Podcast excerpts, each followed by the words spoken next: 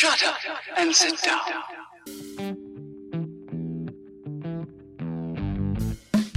Buenos días, tardes o noches, dependiendo de la hora en la que nos estén escuchando, y bienvenidos nuevamente al podcast de la comunidad del celuloide, el podcast para dominarlos a todos. Yo soy Manuel. Yo soy Jorge. Hola amigos, bienvenidos. Hoy tenemos un poquito de todo, una reseña, ahora sí, una reseña interesante, así es que vamos a ver qué onda. Sí, definitivamente. Ya es- este mes nos dejaron caer las buenas películas después de como casi dos meses de sequía. Después de como dos años. Sí, pero pues bueno, vamos primero con los trailers de la semana y empecemos con uno pues relativamente pues no muy pesado, que es el de la serie de The Book of Boba Fett, que ya se estrena a finales de este mes. La verdad, este tráiler no revela nada nuevo. Lo que sí me gustó fue eh, el uso del ruido del- de las cargas sísmicas de Boba Fett, como los "Buas", tipo Inception en el tráiler. Eso me latió. Pero pues no revela nada nuevo. No, pues no, son un par de cenillas más y pues ya. Exacto. Se ve chida la serie, pero pues Sí, tiene potencial. Esperemos que, que sí esté chida. Ojalá. Ay, me acuerdo que hace poquito habían, estaba en redes sociales de que, oh, va a haber una aparición sorpresa de un personaje que es favorito de los fans. Y es Grogu. Y es como de, o sea, chido, pero pues no, yo esperaba algo más. Sí, es como, ah. Ajá. Pe- Pero pues bueno, ya habrá que esperar. Otra serie que también ya tiene su tráiler y que también es de ciencia ficción y guerras espaciales es la serie producida por Paramount Plus de Halo. Y no soy fan de la saga de Halo, o sea, no he jugado los juegos, no estoy al tanto de todo el lore de Halo. Se ve bien el tráiler, pero no sé qué tan buena se vea para los fans. Sí, visualmente se ve muy, bueno, que sí la están haciendo muy bien. Entonces, pues creo que eso ya es algo bueno. Y yo sí los he jugado, pero así fan, fan, pues no soy. Entonces le pregunté a un amigo que sí es así, fan hardcore de Halo. Y me dijo que se veía chida, pero pues que realmente no revela nada de cómo vaya a ser la, la historia. Entonces, pues que mientras no se quieran aventar algo completamente nuevo, pues puede ser que esté buena, ¿no? Este, pero pues hay material de donde podrían tomar para una historia. Pues, también hay, creo que libros, ¿no? Y diferentes cosas. Entonces, pues creo que aquí Pues lo importante va a ser la historia. Creo que sí. Entonces, pues, si ustedes son fans de Halo, díganos qué es lo que piensan de este tráiler, de esta serie que está por salir ya el siguiente año por parte de Paramount. Pero pues nosotros ahorita no tenemos así como wow, mucha expectativa de la serie. Y de hecho seguimos con videojuegos, pero ahora es con películas y pues llega el tráiler de Sonic the Hedgehog 2, Sonic 2 y pues debo admitirlo que se ve bastante buena, o sea, no, no se ve nada mal. No, de hecho la primera me gustó, no, no estuvo mal. Está, está para pasar un rato ahí chidillo. Y este se ve chido, digo, pues es bueno que, que regresara Jim Carrey y, y pues a ver, ahora tenemos a Tails y a Knuckles, así es que a ver qué tal. De hecho, lo que me late de este tráiler, al menos se ve que se están yendo ya más por, por la ruta de- del, del videojuego, del mundo de Exacto. Sonic como tal, porque la primera sí estuvo entretenida, pero era pues la trama típica de, de una adaptación de Hollywood de ¿qué tal si encuentran un portal y llegan a nuestro mundo? Eso es muy aburrido, la neta, es muy, muy aburrido. Y aquí Sí. ya se ve que se están yendo por los elementos más fantásticos, más locos del mundo de Sonic. Entonces, eso a mí me da buena espina. Y pues Knuckles con la voz de Idris Elba, bebé. Uf, uf, sí. Glorioso. Sí, pues de hecho, ya sé, de nada para menos. Sí, pues de lo que dices, incluso ya sale una, una Esmeralda del Caos, así es que parece que sí están metiendo todo lo, lo que deberían de meter. Vamos a ver nada más que lucen bien. Exactamente. Y pues para los que son fans del doblaje al español latinoamericano, sí, pues obviamente iban a tener a Luisito de nuevo. Este, no tengo nada en contra de él, pero no es como que digas, wow, me encantó su voz como Sonic. Definitivamente no hizo un trabajo pésimo a los niveles de del Wherever Tomorrow y su crew en otras películas, ni nada por el estilo, pero pues se nota que es Luisito cuando lo dobla, entonces pues sí distrae eso, la neta. Entonces, Sí. pues Así es que pues a verla en inglés. Ahí, ahí sí, se los dejamos a ustedes, pero bueno. Hablando de cosas que no nos convencen del todo, el siguiente tráiler es eh, de Fantastic Beasts, The Secrets of Dumbledore. Yo no sé por qué le siguen poniendo Fantastic Beasts cuando realmente Ya no. la primera. Ajá, no, no, no es el enfoque ya. Ah, Sí, es que, es que esa franquicia ha sido un caos también. bastante. La primera no tengo quejas, la segunda tengo muchas y pues aquí ya no sé. Yo tampoco. O sea, realmente me hubiera gustado que le hubieran quitado Fantastic Beasts desde la secuela porque de nuevo no tiene nada que ver con bestias. Hubiera estado bien que fuera una nueva saga de Harry Potter, pero que pues que fueran Sí, lo ¿no? Ajá. Pero pues bueno, igual, o sea, la primera se me hizo buena, nada excepcional. La segunda, pues la neta me quedé dormido y eso que la vi en estreno. Yo que soy Potterhead me quedé jetón. Entonces, pues este, hay cosas de este tráiler que no me laten tanto. Por ejemplo, cuando se ve que le dan una varita a este Jacob Kowalski, espero, de verdad espero que nada más se la den como para que pase desapercibido en el mundo mágico, porque si lo hacen mago a él, la neta me voy a enojar mucho. Es que no sé, parte del encanto del personaje de Kowalski es que es el personaje que representa a la audiencia. Es el mogul, es el nomash que simplemente está maravillado con todo el mundo mágico. Y si le quitan eso al darle poderes mágicos, la neta le van a quitar la esencia al personaje. Y aparte de que el conflicto que tenía él con su novia Queenie también se va a ir al caño. Entonces, habrá que Mm. ver. Una cosa que Sí. pues sí notamos es que no estaba esta Catherine Waterston en el tráiler, hasta ya después que un vato dijo, sí, aparece en una sola toma al final del tráiler y hasta atrás. Es como de, ah, sí, cierto, ahí está. Así con la lupa de, ah, Ella se está Eh. alejando lentamente de ahí. sí, corre, corre. Es por tu bien. Ay, pues Sí, pues yo lo que sentí es que fue de, vamos a hacer de cuenta que nada de la película anterior pasó y aquí vamos a meter un chingo de acción a lo estúpido. Incluyendo Johnny Depp, ah, ya sé. Matt Mikkelsen, pero ni siquiera le intentaron hacer nada para que se pareciera un poquito. No, digo, creo que ahí tienen una, una excusa o una coartada. Por ejemplo, la primera película Grindelwald era este, pues, Colin Farrell hasta ya casi el final. Entonces, pueden zafarse de ahí diciendo que simplemente él cambia de forma de vez en cuando. Sí, a su gusto. Ajá, entonces ahí sí, ahí sí les creo, la neta no tengo un problema. Y aparte, pues es Matt Mikkelsen, o sea, él es un buen actor. El problema es toda la carga mediática y controversial que viene detrás, al, la razón por el cambio de Johnny Depp.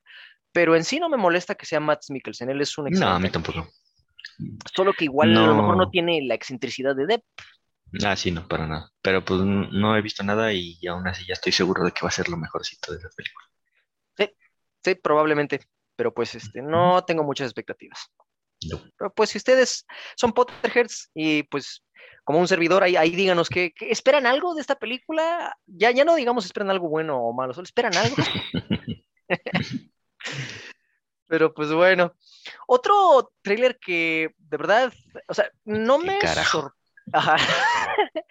Es, es una película animada basada en un libro que se llama The Bad Guys. Y es lo que te decía, yo cuando trabajé en Gandhi veía ese libro y por solo ver la portada dije, algo me dice que alguien va a producir esta película en un libro. Y pues no pensé que fuera tan rápido porque pues yo trabajé en esa librería apenas hace dos años, entonces no sé, la neta, no he leído el libro. Lo que sí sé es que el tráiler me da esa vibra de que un productor de Hollywood tenía un hijo que tenía el libro y solo vio la portada y dijo, ah, eso se ve vendible, vamos a hacer película. A mi hijo le, a mi hijo se lo tengo que leer todos los días, así es que debe haber más niños así que quieran ver. La animación me gustó, el estilo de animación se ve peculiar. Sí, sí, se ve diferente, entonces está chido. La primera mitad del tráiler sí fue como de, "Ay, ¿qué es esto? La canción de Billie Eilish no ayuda. Ah, sí, no. No, no, aparte no le pensaron nada. Exacto, adivina, o sea, si ustedes no han visto el tráiler y están escuchando este podcast, solamente adivinen qué canción le pusieron a este tráiler de una película que se llama The Bad Guys. Ya con eso. ya. Sí. Aparte ni siquiera nada sutil así de fondo, o sea, fuerte, todo el tiempo. Sí, Pero- la neta. Pero pues, ya la segunda mitad del tráiler se me hizo como un poquito más entretenido. no, A ver, no sé. Exacto. A ver qué pasa, la verdad. Lo que sí también presiento es que al menos con el doblaje al español latino, siento que le van a poner a un montón de Uy, actores y actrices de, de los derbés y to- todo eso. Es como de, puta madre. Espero que no, Sí. pero es probable. Sí, lo más seguro es que sí. Eh, pero bueno, no todos son malas noticias con las películas próximas a salir. Nos dejaron una joyita, una... Uf. mm. Ya habíamos hablado hace unos cuantos podcasts de esta película que estaba haciendo Nicolas Cage, pero ya vimos el tráiler y es... Es hermoso. es bellísimo. Lo necesito. Ya sabía que lo necesitaba, ahora lo necesito más. Exacto. Esto solidificó nuestro deseo de tener esta película en el sistema. Para refrescarles la memoria, esta película, la cual lleva como título The Unbearable Weight of Massive Talent o El insoportable peso del talento masivo, es una película donde Nicolas Cage interpreta a Nicolas Cage y aquí, eh, pues él tiene deudas y para poder saldarlas acepta la oferta de un multimillonario que pide que vaya a su casa y pues básicamente sea Nicolas Cage y le va a pagar un millón de dólares por eso. Ya con eso, o sea, neta, güey. Se ve que va a estar muy chido. Neta, ya vi el trailer como tres veces esta mañana. Quiero ya que salga. Olvídate de The Batman, Across the Spider-Verse. No, esta es mi película más esperada del 2022. Luego, aparte, la canción que le pusieron de fondo, o sea, no sé a quién se le ocurrió, pero contrasta muy divertido con todo. Es, es hermoso. O sea, el, el poner K-pop de fondo es como, sí. Sí. Sí. Es que, si, eres, si eres Blink, vas a tener que ver esta película sí o sí. Exacto, es su obligación. Y para los que somos fans de Nick Cage, También. neta, es que es lo más Nick Cage que se puede. Es literal Nicolas Cage como Nicolas Cage en una película sobre Nicolas Cage. Sí, y con Pedro Pascal. A huevo. Ah, cierto. Ah, huevo. y Neil Patrick Harris también. Ah, sí. Oh, Sí, Dios no, mío. no- no tiene ningún sentido y eso es lo más bonito de esa película. Exacto. Y aparte, o sea, es, es, es, es tan loca la idea que creo que va a funcionar.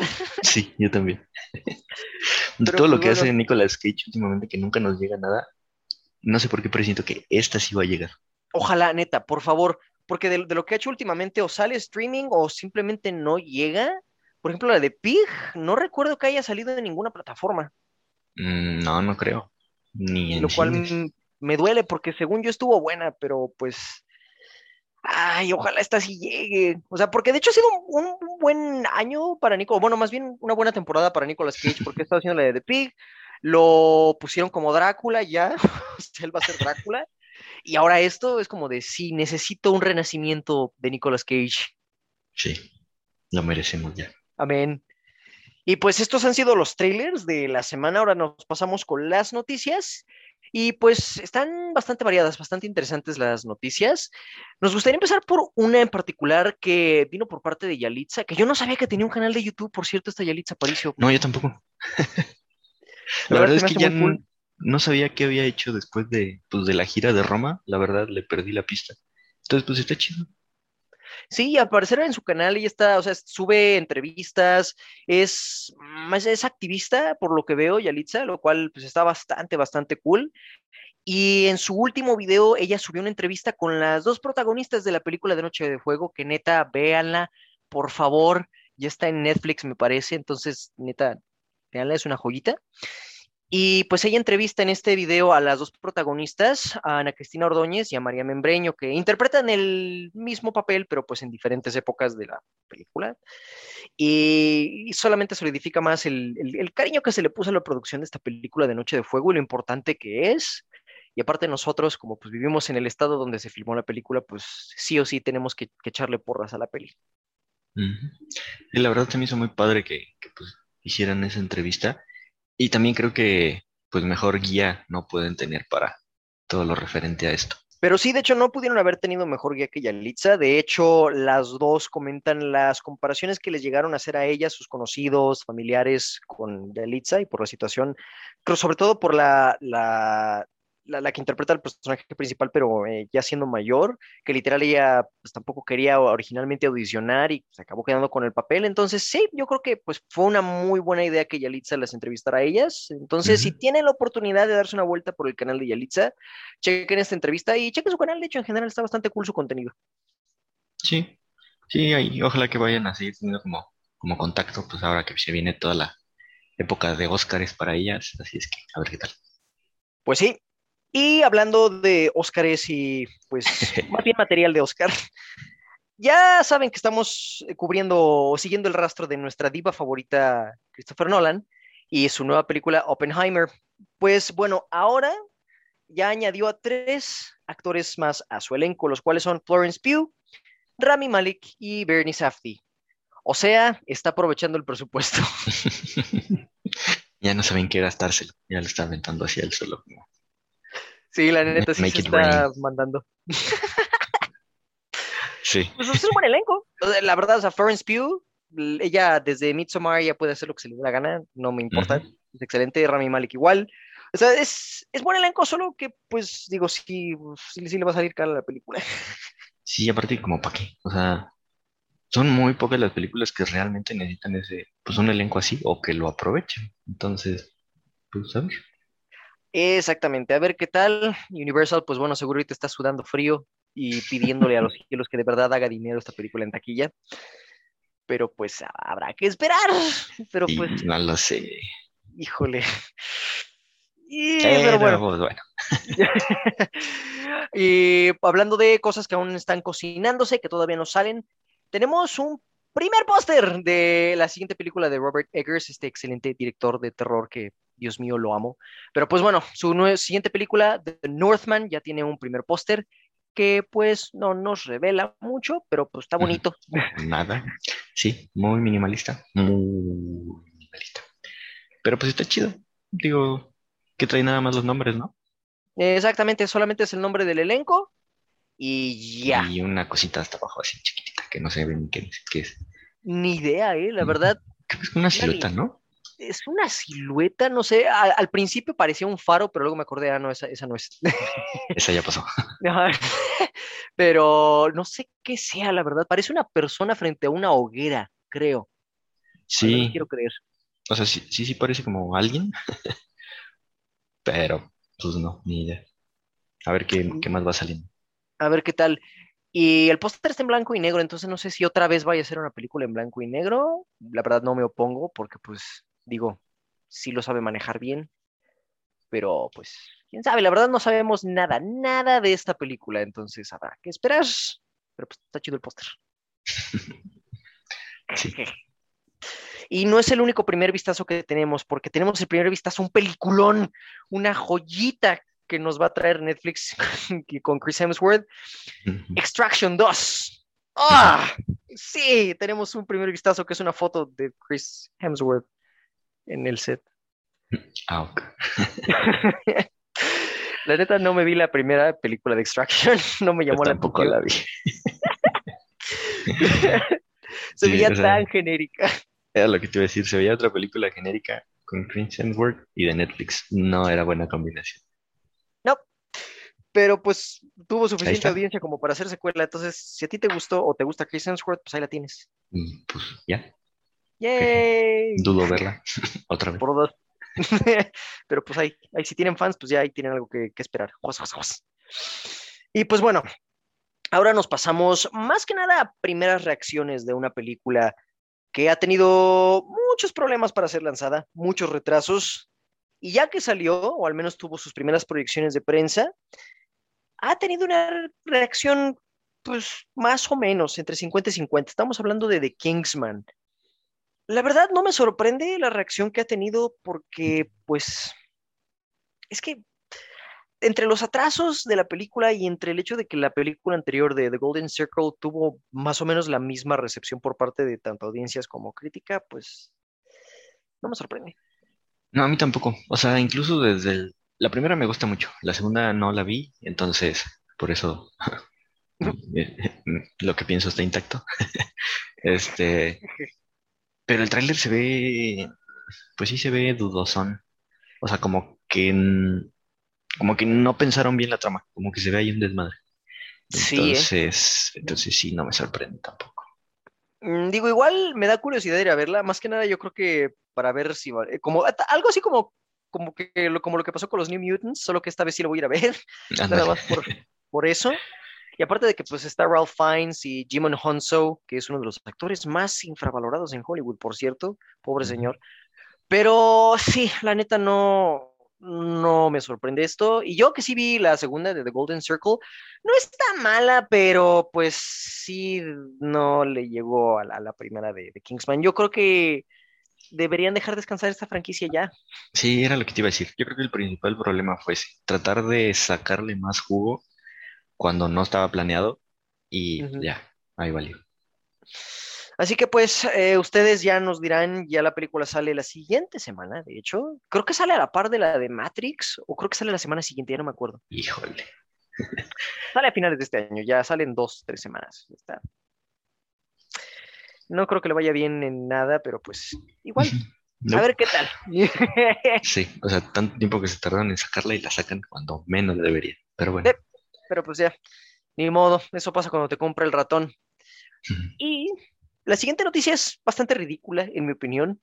Al parecer hay controversia, porque en la segunda temporada de Kimetsu no Yaiba hay poligamia. Y pues, digo, yo que no sigo tanto el, el manga o el anime, al menos sé que la segunda temporada literal es en el Distrito Rojo.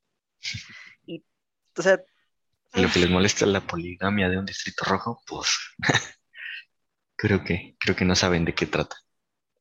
La verdad, a estas alturas, este, este tipo de controversias solo ocurren en redes sociales, Twitter específicamente, y son, de- son, son estúpidas, la verdad. A final de cuentas, es parte de la historia y si no te gusta, pues simplemente no, no la veas. No es la primera vez que un anime o el anime en particular entra en este tipo de controversias de este lado de- del mundo.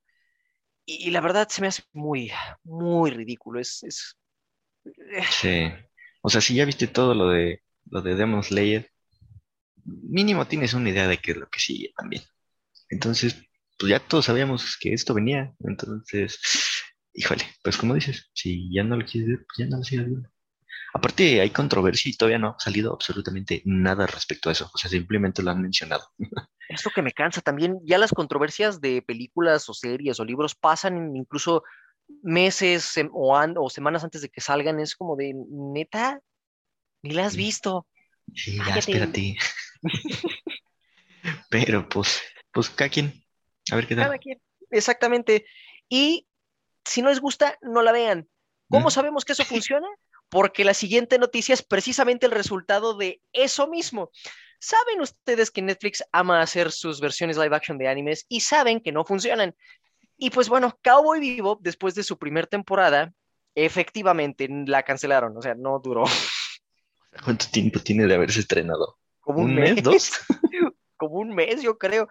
Yo creo que ni siquiera con la otra serie que habían sacado, la de Jupiter's Legacy, les había ido tan mal. Y no, no creo. ¡Auch! O sea, literal, cuando yo vi la noticia fue como de, ¿ya? ¿Tan rápido? Como el meme de, eh, eh, carnalito, espérate. Se espera, estamos empezando. Li- literal.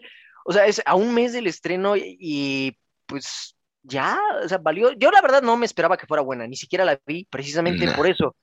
Porque ya existe el anime, el anime es una de esas joyitas que literal no puedes mm, simplemente hacer un remake sin cagarla y luego más viniendo de Netflix. No la vean. Y aquí está Sí, el resultado. Solo no la vean. Los de One Piece deben de estar que se mueren. Ajá, es lo que estaba pensando también. Dije, si así le fue a Cowboy Bebop, oh Dios mío, ¿cómo le va a ir a, a One Piece que tiene un fanbase todavía más grande? Porque Cowboy Bebop todavía es hasta, hasta cierto punto como un anime de culto, tiene un nicho más pequeño. Sí, One Piece no, sí, no, ahí se las van a acabar. muy cañón. Pero pues ya saben, o sea, si algo no les gusta, no lo vean. Y Hollywood va a entender porque no van a ver dinero. Entonces, si no hay dinero, pues no van a producir esto. Entonces, pues ya, no hagan berrinche, solo, so- solo hablen con su billetera Sí. Manejen mejor su tiempo y y dinero. Pero pues. Ahora, la siguiente noticia es más que nada un primer vistazo también a la siguiente película del universo cinematográfico de Marvel, que pues ya saben que no podemos huir de él. Nunca no ha habido un solo podcast en el que no lo mencionemos. Y pues esta vez es el primer póster promocional de la siguiente película de Thor, que es Thor Love and Thunder. Eh, no sé qué pensar al respecto, la verdad. Pues se ve. mm, actualmente lo que estamos viendo con Marvel, pues es esto, ¿no? Las jubilaciones de todos los primeros Vengadores y dejar a, los siguientes. Y pues creo que este va a ser la, la más fea de todas esas. Bueno, la del Capitán América sí estuvo fea, entonces, a ver. Pero pues siento que nada más va a ser eso. A ver qué tal. Pues No, no espero mucho. Digo, no tuve nada en contra de Thor Ragnarok. De hecho, de las tres de Thor es la que más me gustó porque pues, es la que, la única que no me aburrió, la verdad. Pero no sé, siento que aquí hay demasiado. Porque, o sea, va a ser el retiro de Thor, van a introducir a la nueva Thor, que va a ser esta Natalie Portman, van a tener a Valkyria, que supongo van a querer hacer más cosas con ella. Está Korg, con bigote. Sí, no. Aparte con eso de que Chris Hemsworth mm, realmente no se quiere ir todavía, entonces no sé cómo están manejando eso. Ajá, porque de hecho no sé si lo van a poner también en las de Guardianes de la Galaxia, porque al menos tengo entendido que él se había quedado con los Guardianes al final de la de Endgame, Ajá. entonces... Sí, pues era lo que él quería, o sea, que, y que lo dejaran con los guardianes. Entonces, no sé, sí es un desmadre esa peliculita. la verdad. Eh, Pero pues no todos son malas noticias con, Love, eh, con Thor Love and Thunder, porque de hecho, este Michael Giacchino ya en sus redes sociales acaba de hacer oficial que él se va a encargar de la música de esta película. Y pues no me pongo, Michael Giacchino es muy buen compositor. O sea, ya con solo escuchar su música en Los Increíbles es más que suficiente. Y ha estado bastante ocupado porque se ha estado chutando la música de Spider-Man No Way Home, la de Doctor Strange in the Multiverse of Madness, The Batman, y ahora se va a chutar otra más de superhéroes. O sea, este hombre tiene toda su agenda llena hasta finales del año que viene. Bien por él. Sí, pues está chido. Lo que sí decías es que los fans de, de los cómics estaban diciendo que no, no esperaban mucho, ¿no? ¿O, qué Ah, no, ahí para eso? nada. Sí, de hecho, tengo tanto amigos que son fans de los cómics y que se conocen todo lo de Thor, específicamente, por ejemplo, todo el arco de, de Ragnarok, precisamente cuando vieron la película de Thor Ragnarok me dijeron que era una basura, que era Ah, sí. una blasfemia esa línea argumental. Y luego cuando les mostré el primer póster, el póster es como de, nah, no espero nada, se, se ve horrible. y es como de, ok, yo, chido. De, o sea, sí. Sí, ahorita, ahorita, ahorita Marvel no está pasando por su mejor momento. Creo que después de Endgame se les está viniendo abajo todo. Bueno, Hawkeye está divertido. Está divertido, pero como que sí le, o sea, sus ideas. Sí, no. Yo es que también, ay, también mantener tantos años haciendo exactamente lo mismo, pues iba a llegar un momento donde iba a pasar esto. Efectivamente, y eso se está viendo reflejado, por ejemplo, en la serie de Hawkeye, que tiene pocas, que, o sea, tiene poca audiencia, en la poca expectativa que tiene la película de Thor, y también en el hecho de que Eternals ya la van a poner en Disney Plus en enero. Y chale. Pues estaba viendo incluso que Eternals ya estaban pensando en no seguirla, o sea, no, no continuar esa historia. Entonces, chale. Sí, de hecho, porque me acuerdo al principio cuando, cuando se estrenó esta Angelina Jolie dijo, no, es que sí va a haber más. Y luego después de las primeras semanas, con las reseñas bajas y con todo el desmadre que se hizo, es como de, ah, no, es una sola película. Creo que contamos ya la historia que debíamos de contar con Eternals. Es como de, puta madre. Ajá. Sí, seguramente la continuación va a ser un episodio de What If y ya. Probablemente. Eh, ¿qué digo? Digo, re- nosotros estamos de acuerdo en que esta ha sido la menos fea de las de Marvel de este año, la verdad. Ujú. Seguimos sosteniendo que Shang-Chi ha sido la peor. Sí, sí. No, no manches. Bueno. Ay, es que Black Widow también estuvo bien aburrida. Pero bueno, esa ya es otra historia. Sí, ya, ya. Ahí luego hablamos de eso, pero pues Eternals ya va a llegar a Disney Plus en enero, 12 de enero específicamente. Entonces, si no la alcanzaste a ver en cine o no la quisiste ver en cine y te quisiste esperar hasta que estuviera en streaming, pues bueno, ya tienes fecha. Y de hecho también tenemos fecha para Spider-Man No Way Home, al menos una fecha tentativa para formatos físicos y digitales, que es el 30 de abril del año que viene. Entonces, para los que no alcanzaron boleto o los que no quieren ir al cine a verla, pues ya tienen una fecha en la que pueden encontrarla tanto en DVD, Blu-ray o en... Saldrá en, en Netflix, ¿no? Tengo entendido, porque, o sea, como es Marvel Ah, Sony, cierto. Seguramente. yo creo, porque por ejemplo la de Venom sa- salió en Netflix, ¿no? La de Let There Be Carnage, No sé, ya está. ya está en formatos físicos, ¿no? O, o no, ya- No, el físico en Estados Unidos apenas va a salir en... No, incluso no tiene fecha todavía. Solo está como próximamente. entonces no ha salido ninguno. No, creo que no. Pero no estoy seguro. Es que yo Lo que tampoco... sí es que esas fechas seguramente son por Estados Unidos. Ya ves que México ya no está sacando nada en formato físico de Disney. me duele, maldita sea. Pero es que esto es Sony, entonces es lo que no tengo entendido todavía. Sí, no sé, está, está raro. Muy raro, pero pues parte de los desmadres de tener pleitos legales. Es que es como padres divorciados compartiendo la custodia de un niño. Sí, tal cual.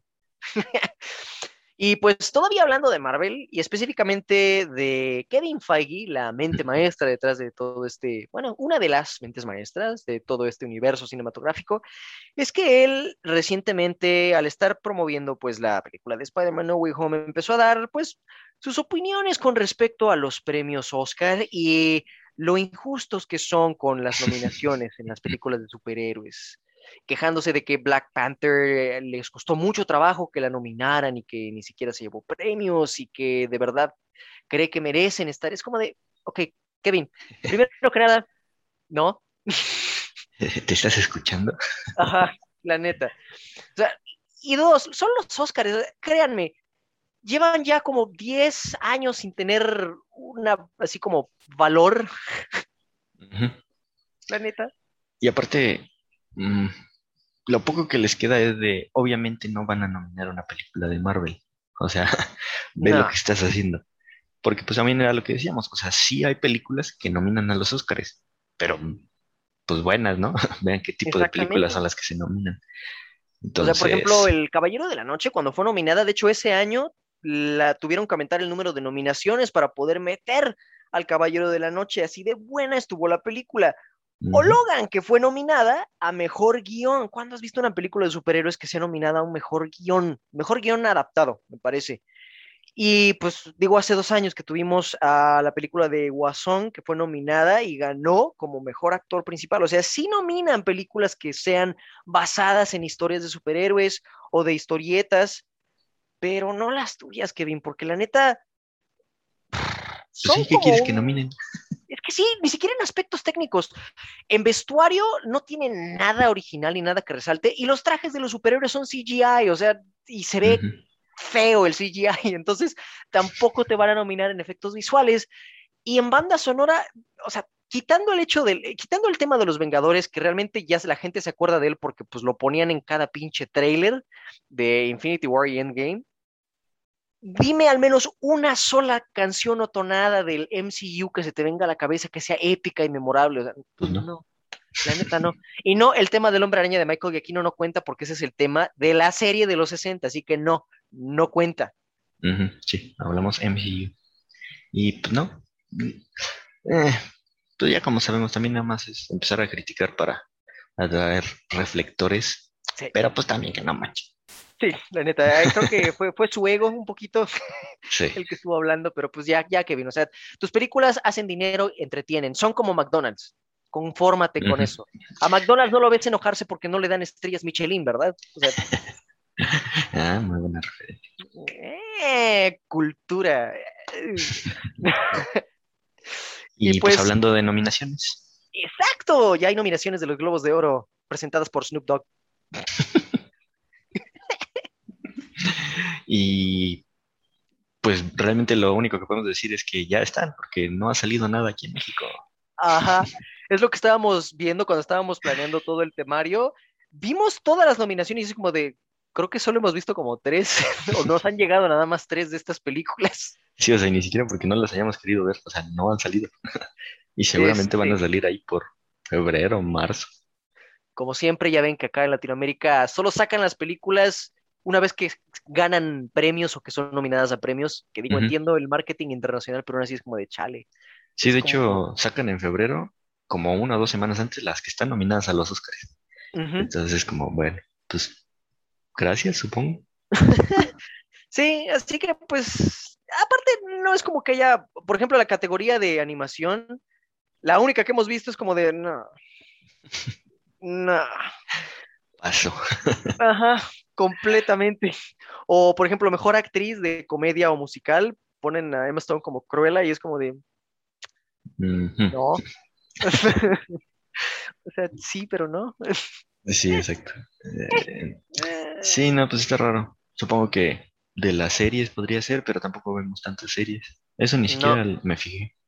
Yo tampoco. La verdad, como yo soy más de películas, me fijé en las nominaciones de películas y pues sí, no, ninguna. Las, las únicas que medio nos van a llegar son las de Don't Look Up de Netflix, que sale el 22, y Being the Ricardos, que creo que sale el mismo día, pero para Amazon Prime. Pero pues esas porque son en streaming, ahí sí, pues ni cómo no. Sí, la, y Power of the Dog, que esa pues, sí ya salió y creo que es de las que más nominaron, ¿no? Sí, de hecho tiene bastantes nominaciones y pues la verdad no estamos en desacuerdo porque, ajá, eso nos da pie para ir a la reseña del día de hoy. Mm. Pues sí, nos dimos la oportunidad de ver esta película de Netflix llamada The Power of the Dog y la neta no esperaba que fuera tan buena. O sea, me llamó la atención el tráiler cuando lo discutimos, cuando salió, pero wow.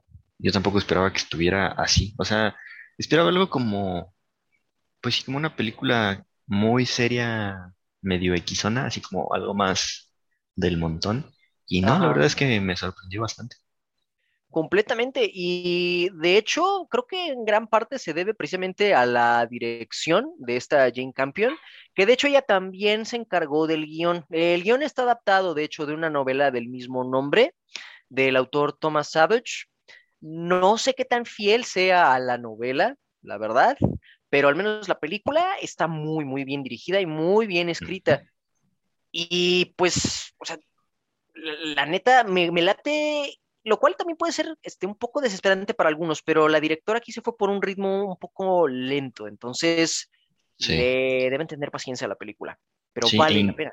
E incluso al principio yo sí, o sea, todo el principio sí se me hizo así como muy, como muy cliché, o sea, el típico este, este, pues western, bueno, el, vaquero mamón, este, todo el inicio se me hizo así como que iba a ser más de eso, y sí, como, ay, no.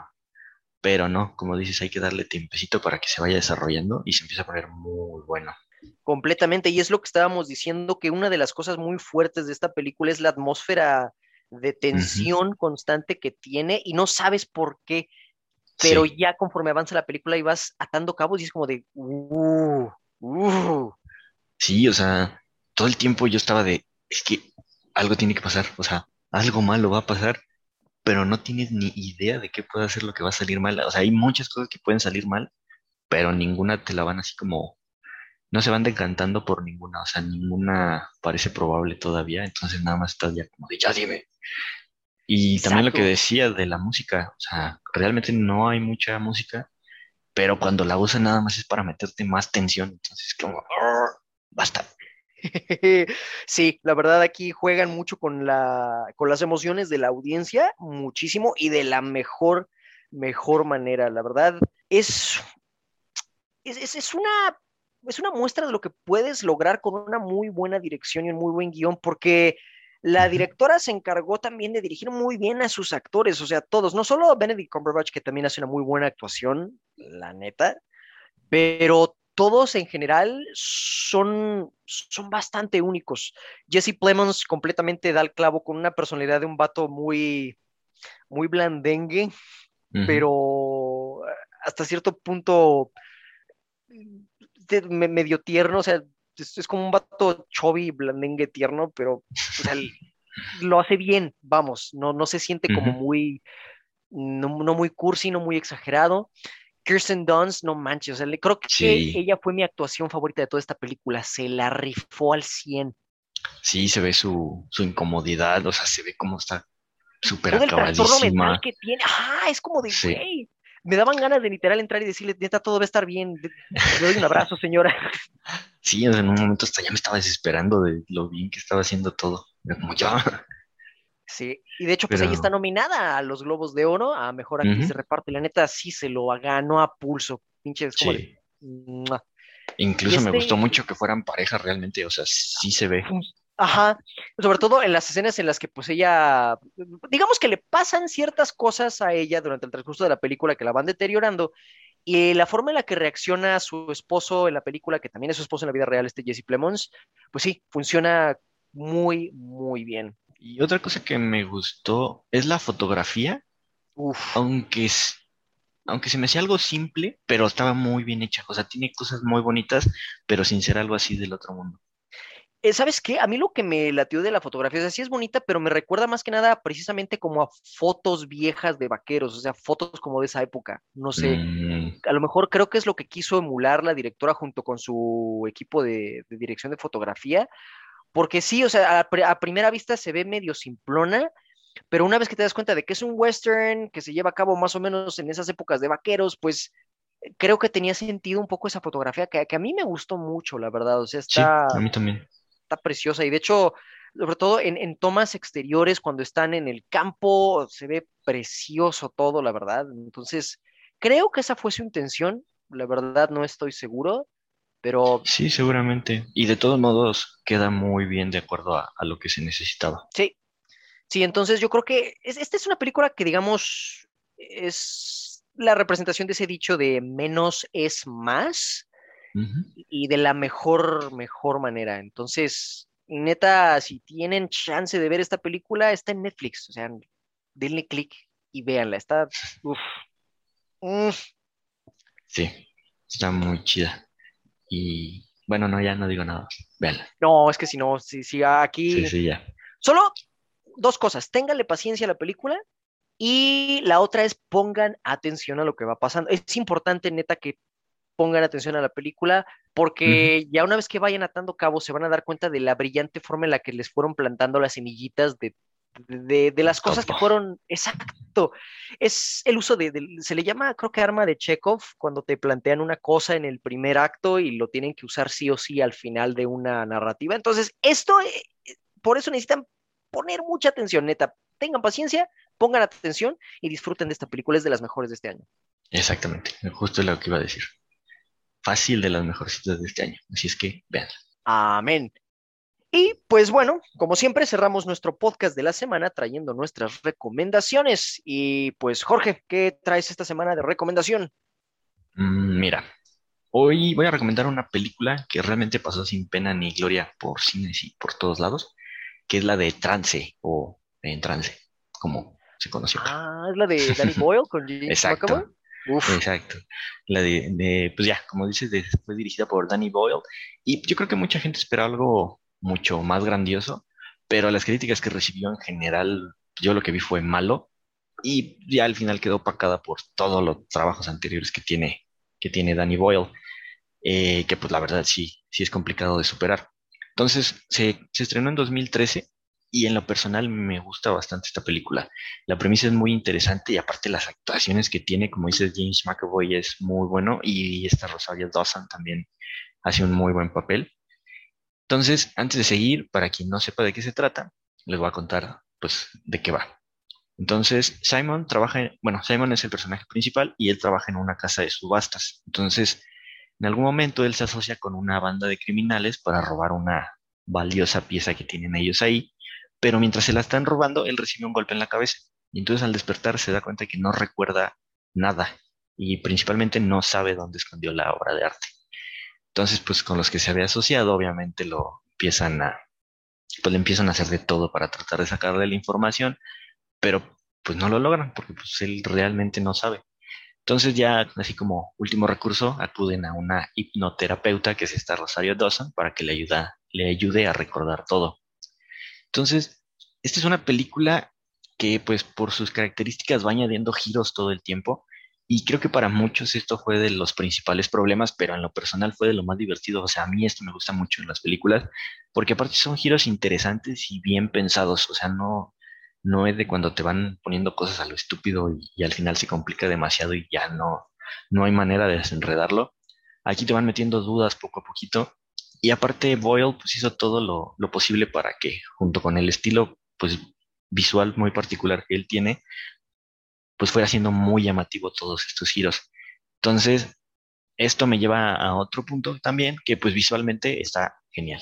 O sea, él se caracteriza mucho por eso, entonces visualmente, auditivamente, todo esto, cuestión técnica, está muy bien hecha. Y lo que sí es que tiene un inicio que es muy bueno, te va a enganchar muy rápido, pero su principal problema tal vez sea que llega un momento donde cambia el ritmo, pues bastante cañón, y ahí es donde muchos se pierden, se desesperan y pues ya, se hartan y ya no la quieren seguir viendo, pero si le das su tiempo, se va poniendo se va poniendo mejor y pues esto realmente no representa ningún problema. Este es un thriller psicológico que sin duda te vas a entretener y vas a pasar un buen rato. Mm, tal vez no captes todo desde el inicio, pero no es una película pesada ni hay que estar todo el tiempo así tratando de descifrar todo lo que está pasando. Simplemente es dejarte ir, ver la película y, solito vas entendiendo todo conforme, conforme avanza. Y al final te explican lo que deben de explicarte, ni más ni menos. Mm, definitivamente no es la mejor película de, de, Danny Boyle, pero yo creo que sí, sí es una película que se puede disfrutar mucho y puedes pasar un buen rato viendo esto. Y pues ya, creo, creo, se me olvidó revisar eso, pero según yo la distribuyó Fox, así es que debe de estar en Star Plus. Probablemente, porque dudo mucho que la pongan en Disney Plus. Ah, sí, no, para nada. Sobre todo por el final, jeje. Juas, juas, sí. Pero pues sí, la neta está, está, chidilla. Y de hecho me acuerdo, esa la conocí cuando trabajé en Blockbuster, porque la tenemos ahí en nuestro catálogo. De hecho me tocó cuando fue estreno todavía. Ah, no pues Sí, pues fue 2013, 2014, cuando yo, creo que fue 2013 cuando yo entré a Blockbuster. Entonces sí, recién, recién había llegado el DVD y pues sí, pasó muy desapercibida, casi nadie la rentó. Sí, no. De hecho, yo ahí fue donde también la compré. Y pues oh. me alegro de haberla comprado porque creo que ya no está tan fácil encontrarla. No, no creo, sobre todo si es en formato físico, la neta dudo mucho. Sí, no. Pero pues, Pero pues bueno, ¿tú qué nos traes para hoy? Ah, pues yo les traigo una película Otaka, no, no es cierto. Es este. no, esta este es una belleza obra de arte de estudios Ghibli y pues de, obviamente, Hayao Miyazaki, para conmemorar que regresa de su como cuarto retiro, pues quiero recomendarles una de las películas que más me gusta de él y es probablemente de las más tranquilas. Esta película es Kiki entregas a domicilio o Kiki servicios a domicilio porque tiene como tres, cuatro títulos dependiendo de quién la distribuya o de qué edición sea. Pero bueno, es el de la brujita Kiki. Y la premisa es muy sencilla. Kiki viene por parte de una familia de brujas en las que la tradición dicta de que en cuanto cumplen 13 años, tiene que abandonar la casa de sus padres y buscar un pueblo donde ella pueda encontrar su vocación como bruja. La de su mamá, por ejemplo, es una bruja que hace pociones para curar a la gente del pueblo donde ella se mudó. Y pues esta Kiki todavía no sabe cuál es su habilidad, entonces cumple 13 años se va en su escoba junto con su gatito parlanchín Gigi y encuentra un pequeño pueblo costero donde ahí seguimos a Kiki en su vida diaria. Y es eso lo que más me gusta de esta película. No hay una trama épica como en el increíble castillo vagabundo, no es tampoco un mundo de fantasía y suspenso como en el viaje de Chihiro, es simplemente la historia de una brujita que se muda a un pueblo nuevo y trata de encontrar así que chamba, básicamente es, se trata de una brujita pues buscando chamba usando sus talentos, pero no es del todo nada más sobre eso, también seguimos el proceso de, cómo crece ella de, de, niña a, digamos, adolescente. La película de una manera brillante te retrata cómo esos cambios de, de, la infancia a la adolescencia ocurren en la vida de Kiki, cómo afecta esto sus poderes de bruja, la relación que tiene con su gato parlanchín Gigi y cómo interactúa ella con otras personas del pueblo, como el chico que la empieza a seguir y que pues se vuelve medio su crush. Entonces, todo este tipo de cosas la película las maneja muy bien, lo cual prueba nuevamente que Hayao Miyazaki es uno de los mejores al momento de escribir personajes femeninos. Neta, Kiki es adorable, es inteligente, pero es, también es, vulnerable, pero hay cierta fortaleza en esa vulnerabilidad que muestra Kiki. Aparte de que la atmósfera de la película, de nuevo, como es simplemente una película de, de sucesos de la vida diaria, tiene una atmósfera bien tranquila, bien relax, la neta, se siente, se siente cálido cuando ves esta película. Y aparte la animación, o sea, no manches, es, es Estudios Ghibli y es Hayao Miyazaki, ahí sí la animación es indiscutible, sobre todo en las secuencias de vuelo, me encanta cómo lo animaron, porque de verdad sientes el peso de las cosas cuando están flotando, cuando se van a caer, cuando se detienen de repente. Esta película es una joyita y no es tan difícil de encontrar. De hecho, si ustedes quieren verla, la pueden encontrar en Netflix, que pues de hecho Netflix empezó desde hace ya como unos dos, tres años a poner en su catálogo las películas de estudios Ghibli y a redoblarlas todas. El redoblaje de Netflix para, para Kiki estuvo bastante bueno, la verdad no me quejo. O si la quieren encontrar en formato físico, va a estar un poquito más complicado, pero no es tan difícil. Si ustedes, como yo, son vejestorios que todavía tienen DVDs, pues pueden encontrarla en DVD con el paquete de la colección de Ghibli, el volumen 5. Son tres películas y está barato, o sea, realmente son 139 pesos mexicanos, es una ganga y de hecho yo tengo ese paquete, aparte de que vienen otras dos películas geniales, que es la de La tumba de las luciérnagas y Susurros del corazón, que está pues chidilla. O si la quieren ustedes ya en Blu-ray, pues la consiguen también en Amazon en 119 pesos mexicanos. O sea, hay maneras de conseguir esta película bastante accesibles y créanme que vale muchísimo, muchísimo la pena. Y pues esa es la recomendación de la semana que les traigo. Nuevamente les agradecemos que nos hayan acompañado en el podcast de esta semana. Ya esta semana empieza oficialmente la arañamanía, entonces ya la siguiente semana probablemente ya les traigamos nuestra reseña de Spider-Man No Way Home. Así que esténse atentos al respecto. También en nuestro canal de YouTube arrancamos con nuestro especial navideño. Ayer ya subimos nuestra primera reseña de los 12 días de Navidad cinéfila. Pueden darse una vuelta para checar nuestras reseñas de películas navideñas. Y como siempre, nos pueden encontrar también en Facebook como la comunidad del celuloide, donde los mantenemos al tanto de nuestras publicaciones en otras redes sociales. Y pues bueno, en YouTube nos encuentran como comunidad del celuloide. Gracias por acompañarnos esta semana. Yo soy Manuel. Yo soy Jorge, amigos. Nos vemos hasta la próxima.